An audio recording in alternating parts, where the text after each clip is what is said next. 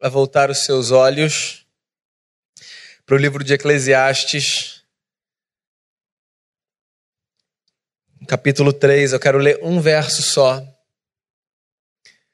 E depois eu quero convidar você a iniciar essa mensagem ouvindo uma canção lindíssima que eu acho que tem tudo a ver com a minha fala nessa noite. Deixa eu ler o texto, depois a gente ouve a música e a gente passa para a reflexão.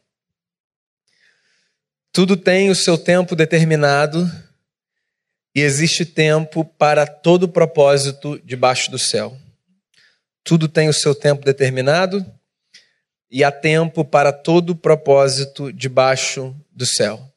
Essa é a palavra do Senhor. Essa música que você vai ouvir se chama Paciência. Queria que você prestasse atenção nessa letra e depois a gente começa a conversar.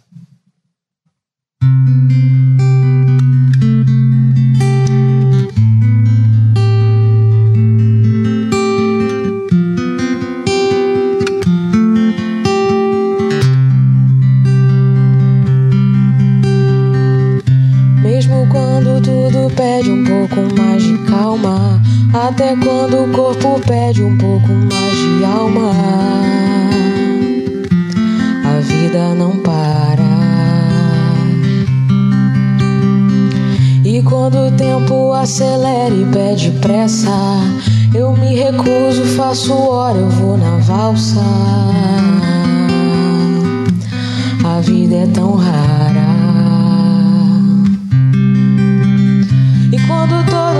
Espera a cura do mal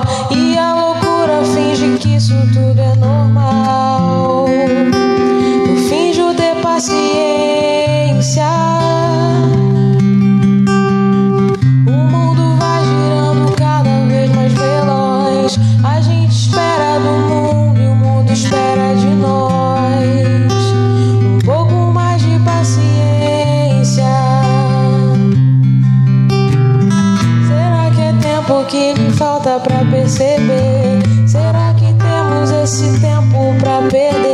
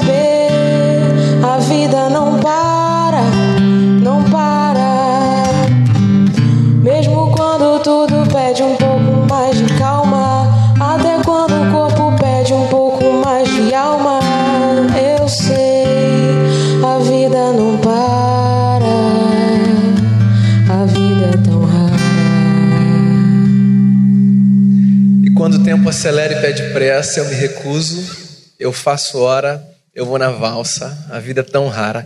Eu acho essa frase linda, eu acho essa música linda, uma música do Lenine.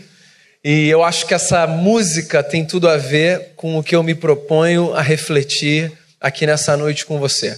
Simplifique é o nome da nossa série de dezembro dos cultos de quarta, a nossa última série de reflexões nos cultos de quarta no ano de 2017. Semana passada o Caleb começou a série falando sobre a importância de em 2018 nós vivermos com menos estresse, um dos grandes males do nosso tempo.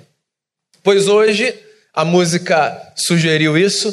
Eu quero refletir com você sobre a importância de nós vivermos sem pressa. Uma vez eu assisti um filme, eu acho que foi esse ano, sugestão do Caleb, chamado, deixa eu me lembrar aqui, O Preço do Amanhã. A história é a seguinte, eu não vou dar spoiler aqui não. A história se passa num futuro distópico numa sociedade onde a expressão tempo a dinheiro era aplicada de maneira literal. Né? As pessoas viviam e mediam o que elas tinham a partir do tempo que elas visualizavam cada uma no seu relógio.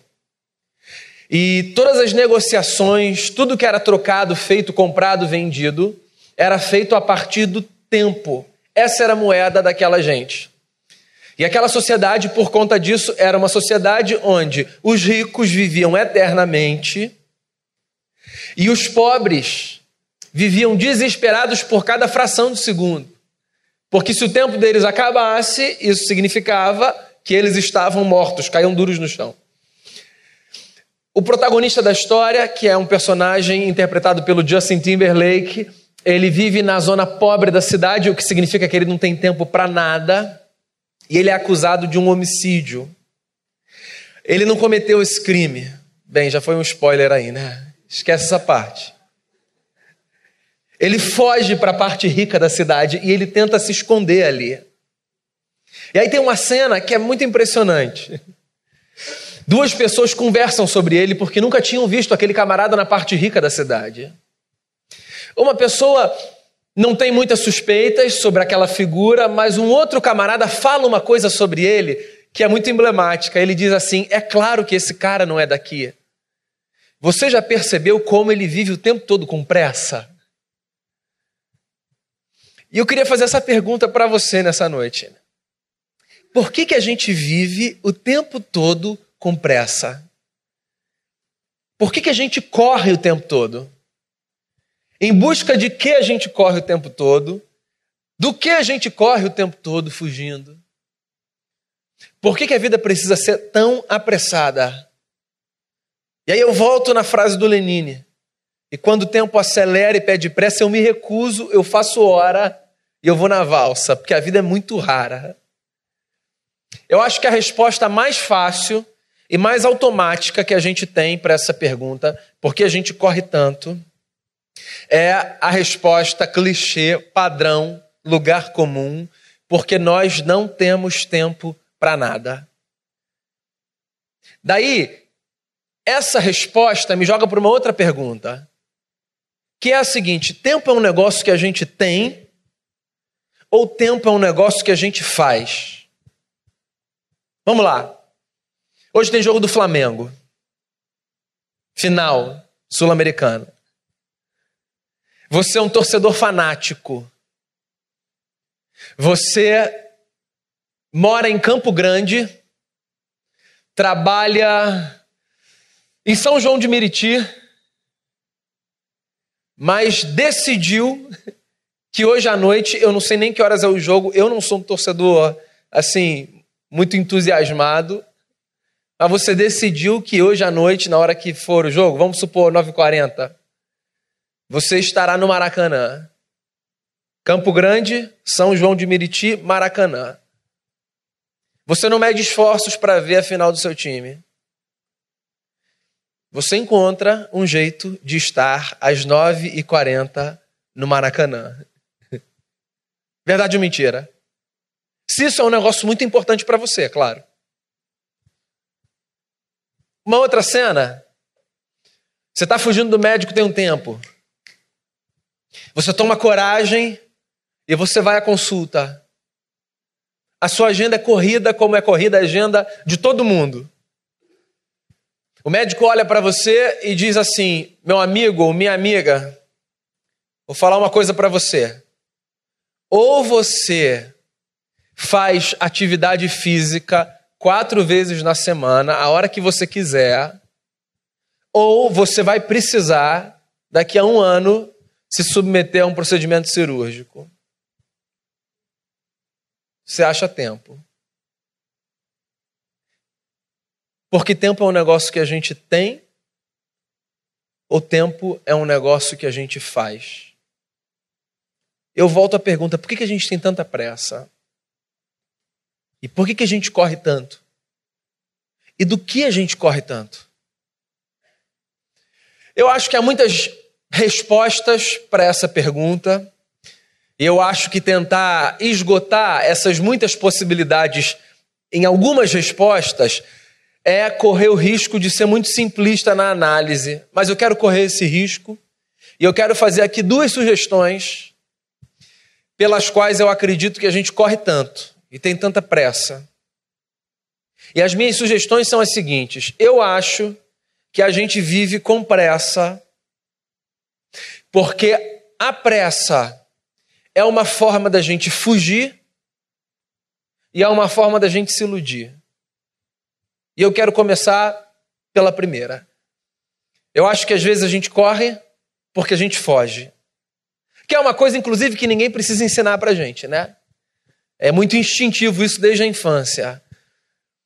Você se vê numa situação de perigo, ninguém precisa dizer para você assim, ó, corre.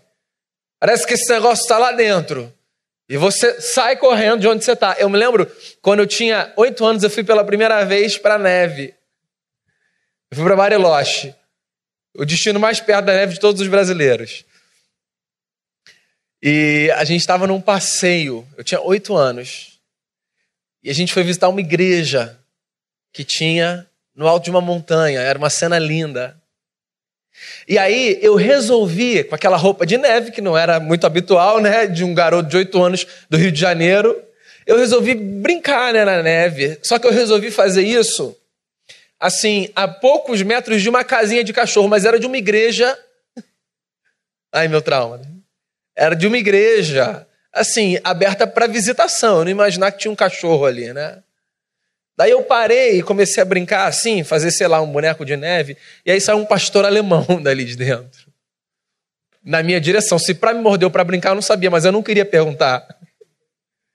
Olha só, eu me levantei com bota de neve, roupa de neve, eu corri na outra direção e aquele cachorro, mais sagaz e mais rápido do que eu, não conseguiu me pegar, graças a uma coleira que em algum momento esticou. Eu sei que eu fui na direção do ônibus que estava levando a gente e eu não saí mais. Não quis saber de ver igreja nem nada. Porque quando a gente vê uma situação de perigo, ou de desconforto, ou do que quer que seja, a gente corre com pressa. Agora, a gente não faz isso só no instinto de uma criança que foge de uma situação que parece ameaçadora. A gente faz isso muito mais na vida adulta, diante de situações que a gente não quer enfrentar. Então, às vezes, a gente fica com a sensação de que a melhor forma de resolver os problemas que aparecem é fugindo deles. E tem uma coisa que a gente precisa entender, porque não entender esse negócio custa caro para a nossa vida. E essa coisa é a seguinte: a gente nunca supera aquilo do que a gente foge. A gente só supera aquilo que a gente enfrenta. Então, quando eu fujo de algo, diferente daquela situação do cachorro, eu estou falando das experiências existenciais, emocionais, relacionais pelas quais a gente passa e que a gente sabe que a gente tem que atravessar e enfrentar. Quando a gente foge, quando a gente acelera o passo, quando a gente tem pressa, a gente pode ficar com a sensação de que a gente resolveu um problema, porque a gente se distanciou dele, mas isso não se chama resolver o problema. Isso só se chama fugir dele, evitar. E eu fico com a sensação, às vezes, de que esse mundo é um mundo de gente acelerada, Porque esse mundo é um, é um mundo de gente que não tem coragem de parar para enfrentar algumas coisas assim, de frente, sabe? Sujeito que não quer parar em casa, que faz de tudo para não parar em casa. E ele está até cansado no corpo, ele está cansado na cabeça, mas pensar em voltar para casa é insuportável para ele. Porque ter que encarar uma realidade, A ou B, assim, é custoso demais. Daí ele foge. E ele diz assim: ó, não dá agora não, agora não vai dar. Ou o sujeito que não quer encarar um problema que ele precisa resolver com alguém, com um amigo, com um familiar, no trabalho, o que quer que seja. Aí sempre que ele é abordado, ele responde dizendo assim: não, não dá não. não Ih, agora eu estou sem tempo. Agora eu não vou poder. Eu acho que às vezes a gente corre como uma maneira de fugir. E talvez a gente não perceba como fugir daquilo que a gente precisa encarar torna a nossa vida muito mais complexa. Porque o que acontece é o seguinte: quando eu fujo, eu faço percursos que eu não precisaria fazer. E um caminho que podia ser de cinco minutos, às vezes se transforma num caminho de oito horas. Porque eu estou indo para um lado, estou indo para o outro, e quando eu percebo, a minha vida está muito mais complexa do que eu imaginei. Você já reparou que poucos cursos é, de especialização, MBA, poucos cursos hoje são tão populares quanto um curso de gestão de tempo? Poucos cursos são tão populares quanto esse. Porque às vezes a gente reclama do peso da vida e não percebe que parte do peso da vida foi colocado sobre os nossos ombros pela escolha que nós fizemos de viver correndo só para fugir do que a gente tinha que enfrentar. Então, às vezes eu acho que a gente tem pressa porque a gente foge. Agora, eu também acho, às vezes, que a gente tem pressa não como uma espécie de fuga, mas como uma espécie de ilusão. Então, assim, o que acontece é o seguinte: tem gente que corre porque acha que andar devagar ou parar é mostrar para os outros um atestado de desimportância. Como é que a gente mede a importância social das pessoas hoje? A gente avalia por dois fatores principalmente. Pelo status que aquela pessoa revela a partir daquilo que ela consegue comprar. Então, se o camarada comprou agora o iPhone 10, que saiu aqui no Brasil a 8 mil reais, e se o carro dele custou 145 mil, e se ele mora no Golden Green, e se ele esse ano viajou quatro vezes para Miami, só bate e volta fim de semana, só para fazer as comprinhas. Esse cara é importante. E qual é o outro sujeito importante para a gente? É o sujeito que não tem tempo para nada. É o camarada que você tenta falar com ele e ele diz assim: Ó, eu já te falo em cinco minutos, não posso atender agora. E olha só, o já falo com você em cinco minutos, não posso te atender agora. Bem, às vezes acontece, né? Mas é engraçado como a nossa leitura automática em relação à resposta do sujeito que diz assim, ó, já falo com você em cinco minutos, não posso atender agora aí. Sujeito ocupado, cheio de reunião. E às vezes ele pode não atender agora porque, sei lá, agora ele quis brincar com o filho que está na praia, quis não atender. Tem isso, né? Você sabe que as pessoas têm o direito de não atender. É bom explicar hoje em dia. Que aquele negócio do WhatsApp te dá o double check ali azul e a pessoa não responder gera até crise. Fulano viu. Tá achando que meu tempo é o quê? Eu tô aqui esperando responder. Ora, viu, mas vai responder a hora que quiser. Uma vez eu estava é, numa situação em que eu recebi convite para participar de um evento de uma pessoa, um evento pessoal, não era nada de trabalho, não. E, e eu disse assim: puxa, eu não posso. É, tudo bem. Aí no dia do evento, eu estava na praia com os meus filhos e com a Denise. E porque hoje, assim, tudo é visto, né? Eu, eu sou um camarada de rede social, eu gosto. Botei lá, ó. Tia Salete, estamos em casa, pá. Aí no outro dia a pessoa falou assim: Eu, eu vi, tá? Você falou que não podia e estava na praia. Ué, eu disse que eu não podia, eu tinha um compromisso, estava com meus filhos e com a minha mulher na praia. Quem faz gestão da agenda do outro? E é engraçado que o sujeito que está na praia, às vezes ele fala assim, ó, é, eu tô aqui num, eu, eu, eu tô aqui não posso agora não. Porque esse negócio de você imaginar que o outro vai pensar que você está ali desocupado, isso diminui sua importância no contexto. Então, assim, falar que você está dando uma corrida de manhã pega muito mal. É melhor você falar assim: eu vim para uma reunião hoje cedo.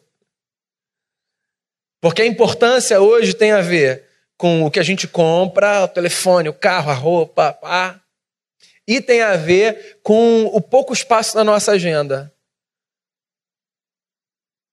Quando volto, o pouco espaço na nossa agenda pode ser, na verdade, só uma ilusão. E sabe o que é pior? Pior do que o outro se iludir, se iludir perdão, com pouco espaço na sua agenda é você se iludir com pouco espaço na sua agenda. Então tem gente que está sempre em busca de, em busca de, em busca de. E não consegue desfrutar de nada, absolutamente nada, daquilo que conquista.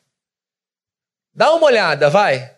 Entra lá, Infomani, administradores.com.br, dá uma olhada nesses sites que, vez ou outra, trazem perfis e entrevistas de CEOs, assim, desses caras que estão lá em cima, no topo das grandes empresas. E quando são aquelas entrevistas mais de cunho pessoal, onde aparecem aquelas perguntas do tipo: vem cá, do que você se arrepende? O que, que você faria diferente? No geral, de 10 entrevistas, oito respostas a perguntas desse tipo passam por ah, eu acho que eu dedicaria mais tempo a coisas que são mais importantes, mas que eu passei correndo e não tive o privilégio de vivenciar. Verdade ou não é? Porque a gente acha que quando a gente corre e quando a gente está sempre assim, em busca de alguma coisa, a gente a gente tem uma importância maior. E eu não sei onde esse negócio para. Porque o sujeito que corre movido por essa ilusão de que a importância, de que a relevância, ou de que o que quer que seja, estão atrelados a esse movimento, ele nunca está satisfeito. É porque aí ele faz assim, ó, ele dá um passo, ele correu, e aí ele vai respirar, mas aí ele se lembra que ele precisa galgar outro negócio, outro passo ele precisa galgar. Aí ele continua correndo. Aí ele continua correndo. Aí ele continua correndo. E ele não descansa nunca. E sabe quando ele descansa? Ele descansa quando ele estafa. E o que é engraçado, ele ainda estafa com orgulho, dizendo assim: é muito trabalho, quase morrendo.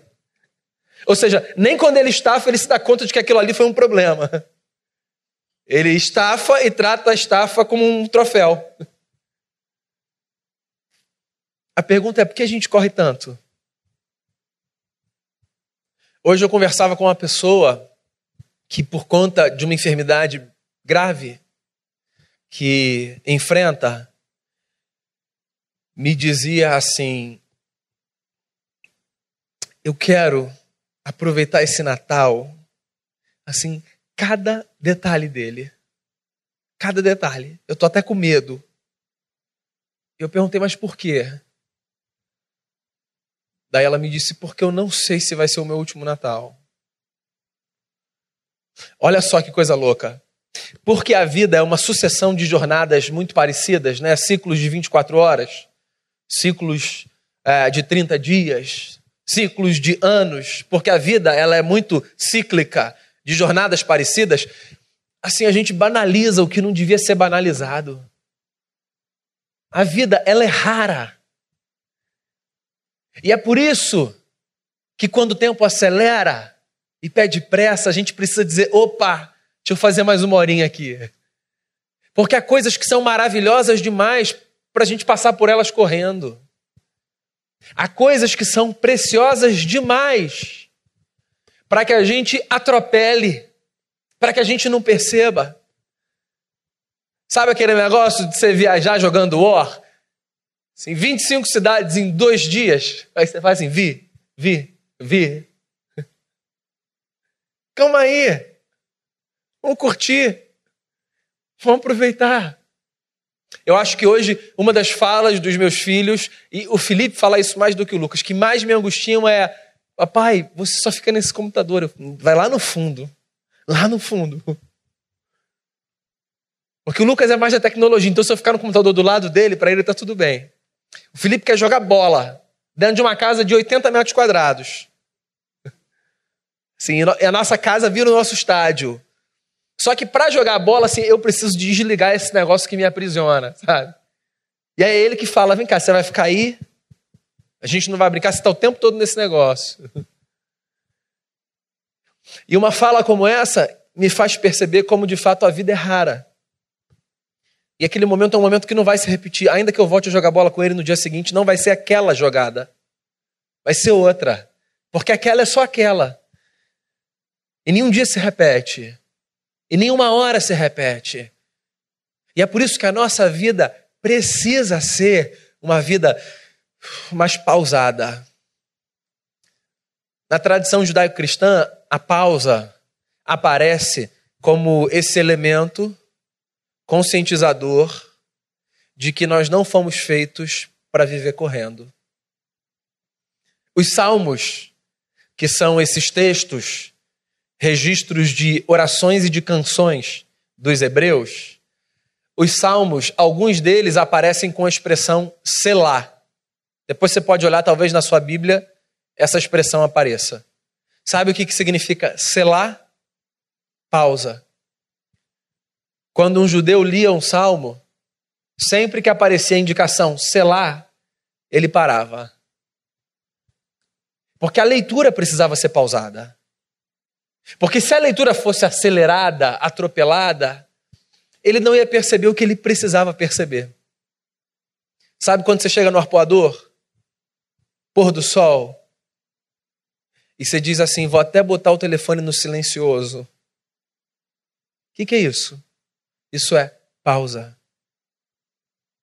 Sabe quando você chega num sepultamento e diante do corpo velado, você se desliga do mundo e olha e faz a reflexão que você faz.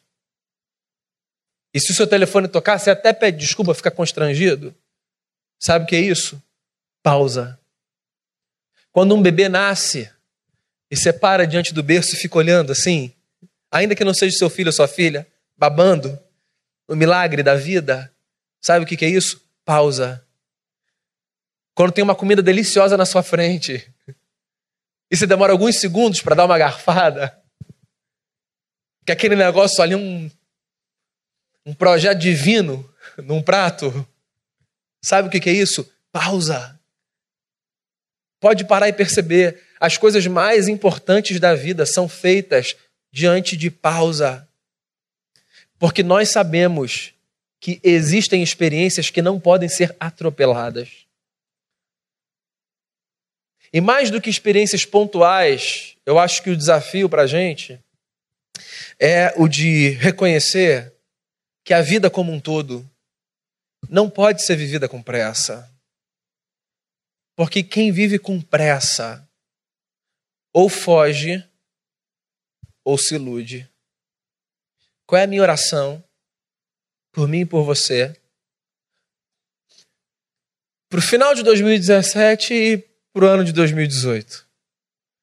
A minha oração é para que a gente reconheça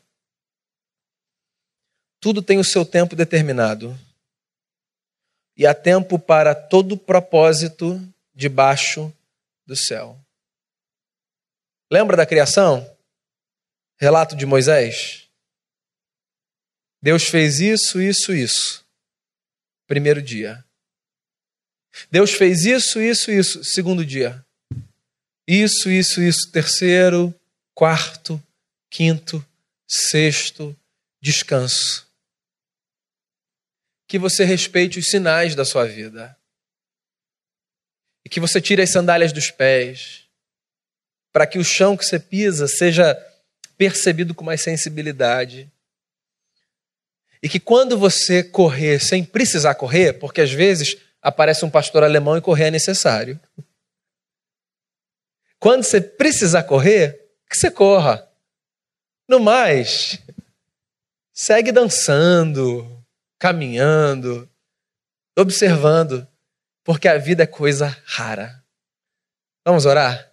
Fique de pé no seu lugar e a gente vai encerrar essa noite com essa oração. Senhor,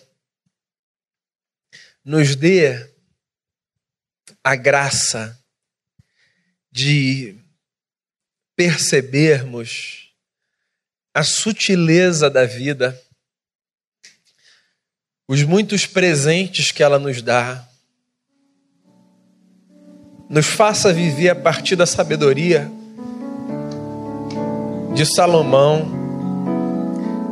aquele que nos ensinou a tempo para todo propósito, que a gente caminhe devagar, que a gente caminhe percebendo o ritmo das coisas, o nosso, próximo, o nosso próprio ritmo.